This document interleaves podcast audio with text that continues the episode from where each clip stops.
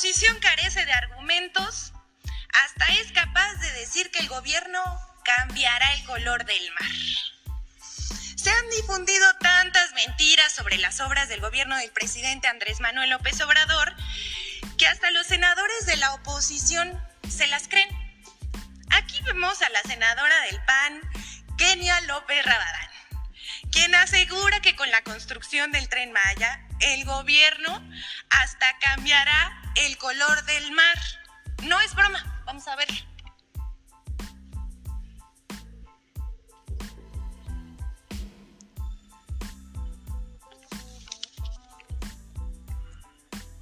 Bueno, ver para creer. Lo que dijo es verdad, aunque sea falso. Vemos, por favor. Fuentes de Morena y del gobierno de López Obrador. Con este capricho del tren Maya, van incluso a cambiar el azul turquesa del mar. Fíjense nada más, eh, digamos, lo letal, lo dañino que puede ser un gobierno ignorante y un gobierno popular.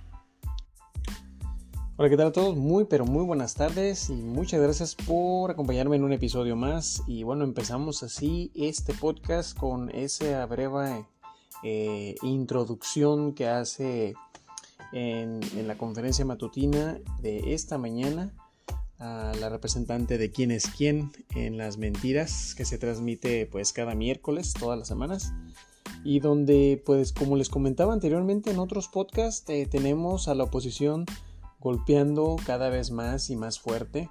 Es una oposición que trae millones de personas que los vienen apoyando obviamente, pero es increíble lo que eh, en este caso el PAN, la, senadora Kenia López, comenta en esa reunión que tuvieron ahí con los panistas de pues bueno, cómo critican el gobierno y, y el grado de o el nivel de ignorancia en la que al parecer este gobierno quiere cambiar el color turquesa del mar eh, debido a la construcción del tren Maya y que bueno, podemos ver y seguimos viendo cómo la oposición sigue demostrando obviamente eh, su repudio ante esta administración. Pero fíjese que es chistoso porque podemos también ver en esta revocación del mandato que va a ser dentro de cuatro días una oportunidad para esta oposición que dice estar en desfavor del gobierno, dice estar cansado de todo lo que se ha venido haciendo desde hace más de tres años. Dicen que es el peor gobierno que ha tenido México y que no es lo que debe tener México. Y sin embargo, eh, invitan a la gente a que no salgan a votar, invitan a la gente, exhortan a que no voten por Andrés Manuel López Obrador para que no continúe eh, en, el gobierno, pero a la vez es una contradicción porque obviamente es una oportunidad democrática para todos, principalmente para la oposición, en demostrar que no quieren que esté como presidente de México. Entonces ellos tienen una viva oportunidad para invitar a sus millones de seguidores eh, a que salgan a votar ese 10 de, abril para que se salga, se salga Andrés Manuel y ya no esté como presidente de la República. Eh, pero pues ahí es donde cae esa contradicción porque hay una oportunidad democrática y sin embargo ellos están exhortando para que no salgan a votar. Entonces, eh, inclusive Ciro Murayama este, y Lorenzo Córdoba, eh, ahí en el INE, pues intentan también de alguna manera sabotear el que se lleva a cabo esta revocación del mandato. Se sigue quejando el INE de que es un esta revocación del mandato es, un gasto millonario y que no hay presupuesto para tal. Pero recordemos que cuando fueron las elecciones de los 15 estados eh, para gobernadores, el presidente les hizo la invitación inclusive a que en esa oportunidad, en ese ejercicio democrático de elecciones para gobernadores, se tomara la oportunidad de, hacer una impresión más, en una hoja extra para llevar a cabo esta revocación del mandato. ¿Para qué? Para no hacer otro gasto millonario y en ese presupuesto que ya estaba incluido eh, esas elecciones, pues obviamente se incorporara eh, esa boleta extra para que la gente al votar por los gobernantes pues también tuvieran la oportunidad de decidir si el gobierno de federal eh, se quedaba o se iba. sin embargo, en una serie de dimes y diretes, en una serie de de apelaciones por el INE y por la oposición, obviamente, pudimos constatar y pudimos, pudimos ver todos que no se llevó a cabo porque dijeron que no les alcanzaba el dinero. Tienen un presupuesto alrededor de casi 20 millones de pesos para llevar a cabo ese ejercicio y decían que se ocupaban por lo menos unos creo que 27 millones de pesos. Entonces es increíble la cantidad de dinero con la que cuenta el INE y sin embargo no buscan las estrategias de poder llevar estos ejercicios democráticos a cabo. Eh, en un afán de siempre estar golpeando y siempre estar haciendo énfasis en la oposición de que el gobierno no está actuando de manera correcta, eh, es, es, viva, es evidente, es, es, muy clara, es algo que se está viviendo día con día. Eh, y quiero decirles que en ese, en ese espacio de democracia, en esa oportunidad de libertad de expresión, cuando durante más de 36 años se vieron tantas eh, tantos memes, se vieron tantas, tantos ataques a esos gobiernos que en el pasado sí estaban dañando al país, sí estaban privatizando las cosas, sí estaban vendiendo, eh, por ejemplo, nuestros ferrocarriles, lo que hizo Ernesto Cedillo Ponce de León. ¿Por qué nunca hubo eh, una campaña de, de, estar en contra de esos gobiernos? ¿Por qué nunca hubo una campaña, no hubo marchas pacíficas, obviamente, para expresar el repudio a lo que estaba sucediendo. ¿Cómo fue posible que Cedillo vendiera nuestros ferrocarriles y nos quedamos eh, sin ese medio de transporte y de carga porque ahora le pertenece a, manos extranjeras? ¿Por qué se permitió que, se salvaran los bancos eh, con Carlos Salinas de Gortari para que los banqueros no perdieran, valga la redundancia, sus bancos y toda esa deuda se, volviera deuda pública.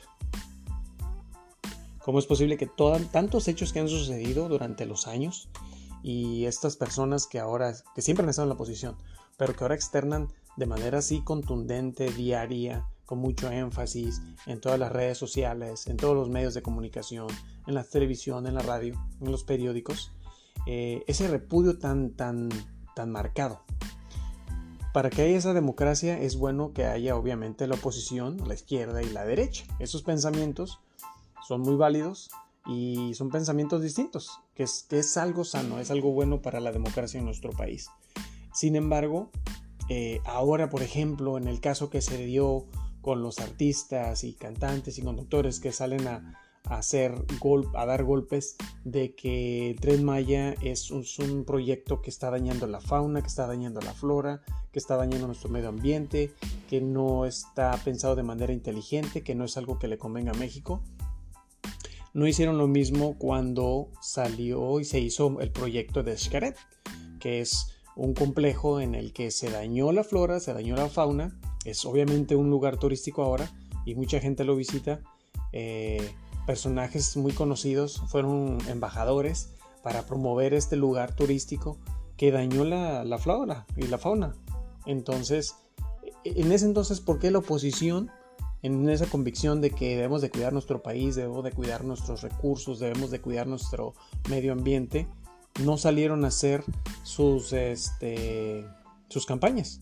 No salieron a reclamar al gobierno de ese entonces eh, que no hicieran ese proyecto ahí. ¿Por qué? Porque iba a dañar el medio ambiente. Entonces, es, es obvio y es muy claro cómo podemos ver esta eh, doble moral que traen los conservadores y que es un ataque constante y sonante. Y que está bien. Este, creo que es algo importante que se esté escuchando porque debemos de escuchar las dos partes, ¿no? Tanto la derecha como la izquierda. Pero es impresionante cómo ahora se hace mucho énfasis y ahorita que escuchamos en el intro lo de esta senadora Kenia López, eh, vamos a escuchar qué es lo que va a responder, qué es lo que responde el presidente, cómo él con esa astucia y esa inteligencia les contesta y, vemos, ¿no? Realmente fuera máscaras, el cómo ya es la oposición está sacando realmente las garras, las uñas. Y quiero aclarar, eh, en este ejercicio democrático tenemos todos la libertad y la oportunidad de réplica, de expresar. y, e independientemente de que no coincidas con el pensamiento del otro, pues debe haber ese respeto, ¿no? Y así como tú tienes la oportunidad de dar tu punto de vista, de dar tu opinión y estar en desacuerdo, pues la contraparte hace lo mismo. Eh, esto es algo muy, muy válido y algo importante que no se debe de perder en nuestro país. Entonces, eh, vamos a escuchar parte de lo que dice el presidente y ahorita continuamos. Sí, nada más que vamos a, volver este, a, escuchar a la senadora. No, no, no, no, no, no, no, no. Y vamos a hablar también de Loret. Espérense. No, falta. Sí, sí. A ver, lo de la senadora, despacito, tranquilo. O sea, porque si no, esto no lo van a ver en el canal de las estrellas. ¿No? Ni en ningún otro canal. Que por cierto, este ya el canal de las estrellas, Televisa, tiene una postura más em, imparcial. Ya, este es distinto, pero todavía no dan el paso a dar a conocer estas cosas. Esto no sale en los medios convencionales, sale en redes. Por eso, aun cuando las redes están plagadas de bots y muy controladas por el conservadurismo, no solo del país, sino del mundo, la internacional de la derecha, que controla todo lo mediático. A pesar de eso, son benditas redes sociales, porque la gente tiene posibilidad de informarse y de replicar. Antes no había eso. No lo olvidemos no se escuchaban todas las voces y la oposición no tenía posibilidad de expresarse. Si ahora nos cuesta, si no hay equilibrio, imagínense cómo era antes. Destruían a los opositores un control absoluto, la llamada dictadura perfecta. Entonces, por eso eh, tenemos que darle tiempo a esto. Afortunadamente mucha gente ve la mañanera y aquí se entera de cosas. Esta es una senadora de la oposición. Miren en qué están pensando.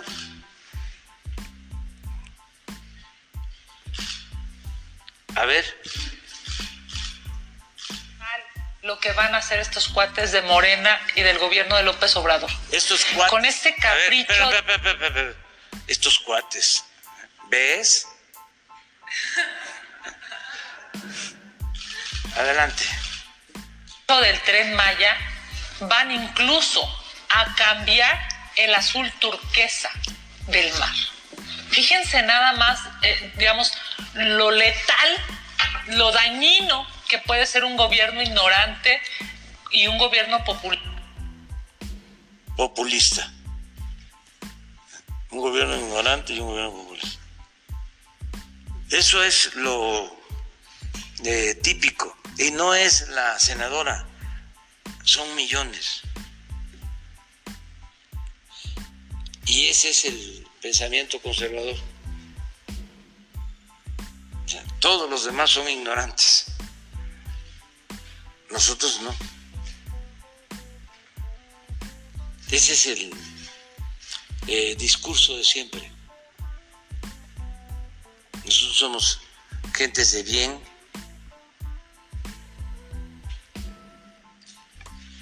gentes educadas, tenemos preparación.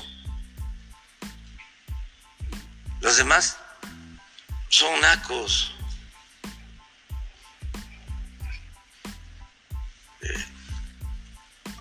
No tienen eh, capacidad para darse cuenta que los manipulan, los engañan con mentiras.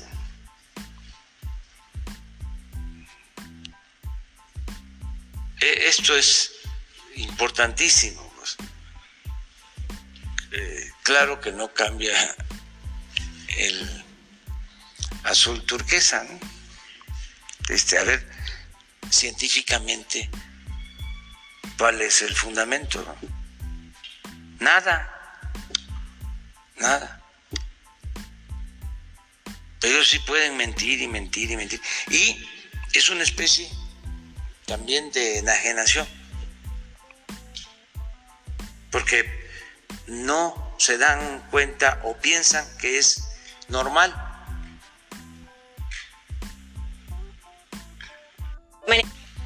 Y en una de esas pueden pensar que así es la política. No. Esto para los jóvenes, la política no es eso. La política es un imperativo ético, es un noble oficio que ni los más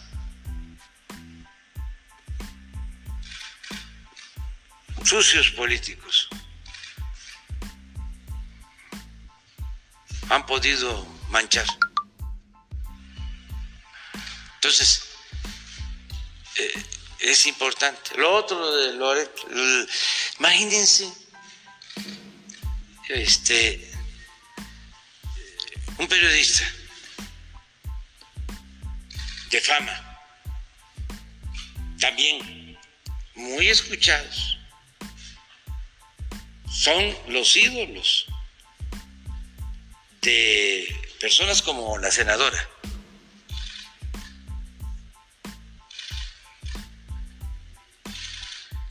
que este se han enriquecido mintiendo, difamando. ¿Eso es periodismo? No. Eso no es periodismo. También es periodismo. Es un imperativo ético. Y vean el departamento. Hace unos días yo aquí comenté de que le cambiaba sus bienes por los míos. Si aceptara, me iba yo a rayar.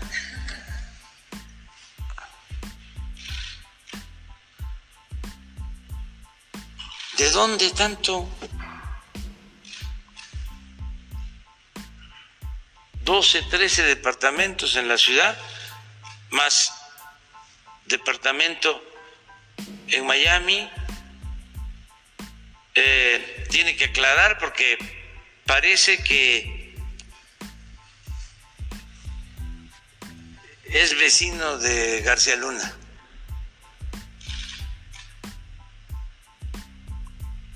Que se pusieron de acuerdo para aprovechar la oferta. ¿Quién se los ofreció?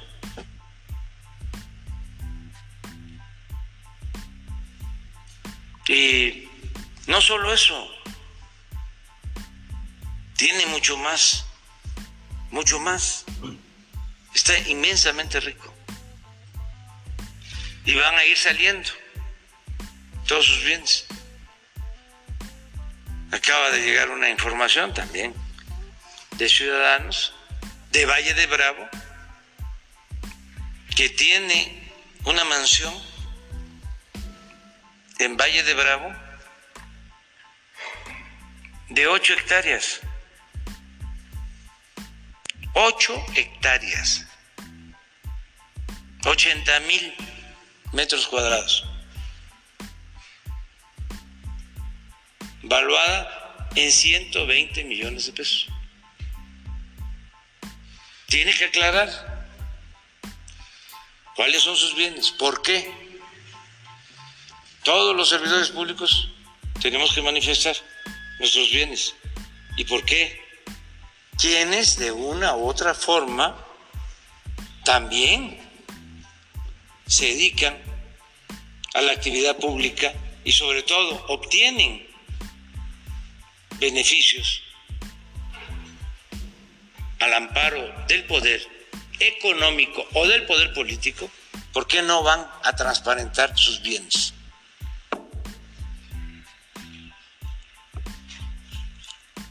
Entonces es interesante eh, el momento que estamos viviendo. Y también aprovecho para comentarles que ya tomamos la decisión y que el 25% de todo el recurso destinado a la publicidad del gobierno va a orientarse a que haya seguridad social para los periodistas que no tienen ningún tipo de apoyo. Con ese 25% vamos a financiar un programa de seguridad social vinculado con el Instituto Mexicano del Seguro Social, que va a incluir pensiones y va a incluir atención médica para el periodista y su familia. El 25% de eh, lo que estamos eh, destinando a publicidad va a ser para los periodistas en general. Básicamente, atención médica y pensión. Porque es también lamentable que muchos que se dedican al periodismo terminan sin nada, sin atención médica, y queremos garantizar la seguridad social. Esto lo deseamos para todo el pueblo de México. Esto es el estado de bienestar que existe en varios países, donde se tiene seguridad desde que uno nace hasta que uno muere, desde la cuna hasta la tumba. No tiene uno que estar eh, preocupado por eh, ¿cómo le voy a hacer para que estudien mis hijos? Wow, es, es una noticia nueva, es, es algo muy bueno. Y, bueno, aquí podemos seguir constatando con el presidente como su compromiso de seguir trabajando por el bienestar de todos, no solamente de algunos cuantos. Eh, esto es un nuevo proyecto al parecer. Este, a ver ahora los chayoteros cómo lo van a tomar, pero es interesante. Es interesante saber que el 25% eh, del presupuesto que está destinado a la publicidad del gobierno, en vez de seguirlo utilizando para esa publicidad, gracias a que ahora ellos tienen su propio programa de, lo que es la conferencia matutina, eh, van a darle seguridad social a todos los periodistas, a todos en general, como él dijo, y eso va a ser principalmente para la atención médica y de pensión. ¡Wow! ¿Por qué? Porque estos trabajadores o estos profesionistas eh, no cuentan con seguro social, o, por lo menos hasta donde yo sé, ningún tipo de, seguridad social que les garantice que vayan a tener una pensión. Eh, y bueno, esta es una viva prueba más de cómo el gobierno realmente está trabajando en cosas buenas, en, en cómo tiene proyectos ya contemplados que van a ser para beneficio de todos. Y, bueno, nunca hay que descartar que la oposición siempre va a estar golpeando este tipo de proyectos, este tipo de iniciativas, y que lo que realmente intentan es, pues, es, derrotar o derrocar el gobierno que está encabezado por el presidente Andrés Manuel López Obrador. Pero bueno, ahí tienen la oportunidad, el 10 de abril salgan, es la, que salga la contraparte a votar, que salga todas esas millones de personas que están con la oposición a votar para que se retire. Eh, si no quieren aprovechar esa democracia colectiva que tenemos todos, pues bueno, es decisión de ellos. Sin embargo, este es el primer presidente que eh, a través de una reforma de la revocación al mandato eh, está dando la oportunidad a que la gente eh, quite y ponga quien debe de estar como gobierno, como presidente de la República, para que el país esté pues cada vez mejor. pueden decir dime si diretes si podemos abrir una mesa de debate y hablar mucho de todo este tema. Sin embargo, lo importante es de que existe esa oportunidad, no la existía antes, ningún otro gobierno la había implementado. Este, el programa de austeridad ha beneficiado, hay muchas eh, oportunidades en algunos casos, obviamente, porque no es, no es un gobierno perfecto, pero sí es un gobierno diferente. Y algo que he escuchado mucho también antes de cerrar el podcast, que quiero mencionar, es de que se ha escuchado mucho también en la oposición criticar de que el presidente es el culpable de la inseguridad, el presidente es el culpable de que las ciudades no tengan buenos servicios de médicos, el presidente es culpable de que no haya suficiente medicina, el presidente es culpable de que las calles de nuestras ciudades estén en mal estado y el presidente es culpable de todo básicamente. Y tenemos que ser realmente inteligentes y entender que el presidente es, es solamente una parte de, todas, de toda la República, de todos los 32 estados, y que él, junto con los gobernantes y los gobiernos municipales, encabezan una labor, cada quien en su estado, en su ciudad, en su municipio, de trabajar por la seguridad, de trabajar por el bacheo en las calles, por mejorar nuestras vialidades. Pero es un trabajo de todos y el presupuesto que el gobierno federal eh, envía para cada estado para eh, ser destinado a los servicios públicos, a los servicios de seguridad social, a los servicios de vialidades y todo eso, es responsabilidad de cada gobernante, es responsabilidad de cada institución eh, en cada municipio de que se lleven a cabo esos trabajos y que garanticen que se lleven este, que se, trabaje en eso para que se puedan mejorar las calles y obviamente el servicio médico y todo lo que conlleva. Pero el presidente no es el culpable de que todo eso esté mal. Eh, creo que he escuchado mucho eso en diferentes ocasiones, principalmente en la oposición, y yo creo que eso es una estupidez pensar de esa manera, ya que, como bien sabemos, el presidente encabeza ese mandato en los 32 estados, sin embargo, eh, sin embargo cada estado y cada ciudad y cada municipio tiene su propio gobernante, su propio alcalde. Así es que para aquellos que piensan que como la oposición de que es única y exclusivamente responsabilidad del gobierno federal, pues están mal. Eh, pero obviamente aquí lo que resalta y que hay que recalcar siempre es estos proyectos de mejora, de beneficio para todos, están siendo impulsados por el gobierno y el gobierno está trabajando por que nuestro México esté mejor. Espero que este tema haya sido pues interesante para ustedes. No dejen de compartir, no dejen de platicar y debatir con sus amigos y familiares. Yo les agradezco que me hayan acompañado. Cuídense mucho y nos escuchamos en el próximo episodio.